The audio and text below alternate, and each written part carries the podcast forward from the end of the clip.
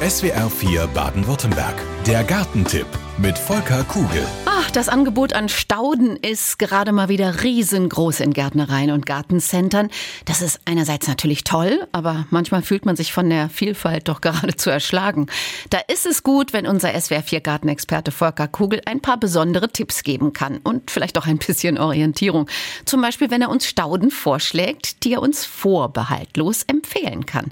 Heute ist es die Ballonblume. Volker, wie sieht denn die überhaupt aus? Ja, die Ballonblume, die hat tolle Blüten, die ist langlebig und sehr pflegeleicht. Und deshalb ist auch klar, sie ist einer meiner Lieblinge. Ich kann die wirklich sehr aus eigener Erfahrung auch empfehlen. Und Ballon, weil?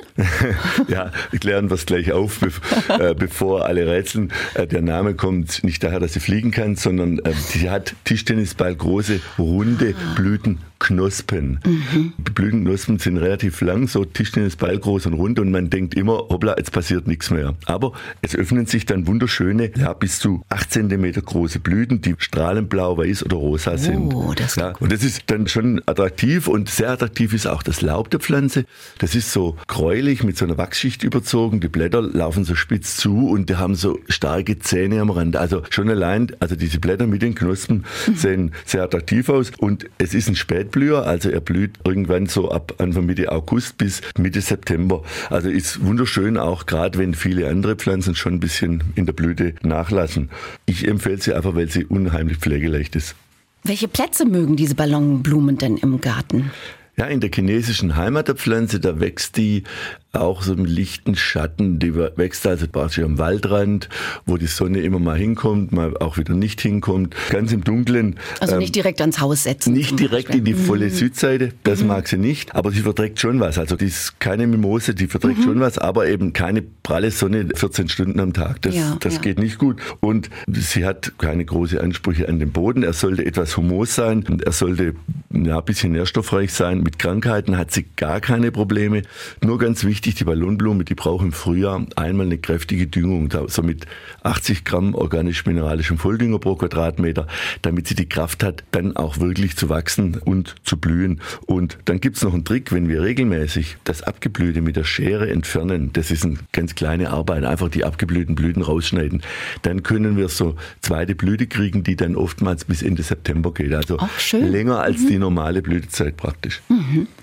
Hast du vielleicht ein paar empfehlenswerte Sorten für uns? Am besten für jede Farbe eine. Was hatten wir? Rosa, weiß und blau? Ja, genau. Da gibt es auch kleinbleibende Sorten. Ich bin halt immer Fan der kompakten Sorten, weil mein eigener Garten und ich glaube die Gärten unserer Hörerinnen und Hörer oftmals eben nicht so riesengroß sind. Die haben ja keine Parks. Also kompakte Pflanzen, zum Beispiel Astra Blau, das wäre eine Sorte, da steckt die Farbe schon im Namen drin. Die wird nur ungefähr 20 Zentimeter hoch, bleibt also sehr klein. Und dann Astra Pink, auch da steckt die Farbe, die Blütenfarbe im Namen schon. Und die hat dann dieses Pink ist hellrosa, also ein wunderschönes, tolles, auffälliges Rosa. Und dann eine Sorte Albus, die blüht überraschenderweise in weiß. Und die wird aber dann schon 60 Zentimeter hoch. Das heißt, da brauchen wir ein bisschen mehr Platz im Beet. Ja, und die beste Pflanzzeit ist der frühe Herbst bis Anfang Oktober. Auch da würde also ich. Also jetzt eigentlich loslegen. Jetzt könnte man fast schon loslegen, mhm. sich schon mal überlegen, was pflanze ich, wo pflanze ich es und dann, ja, ich würde jetzt mal sagen, Mitte, Mitte September. Mitte mhm. September loslegen.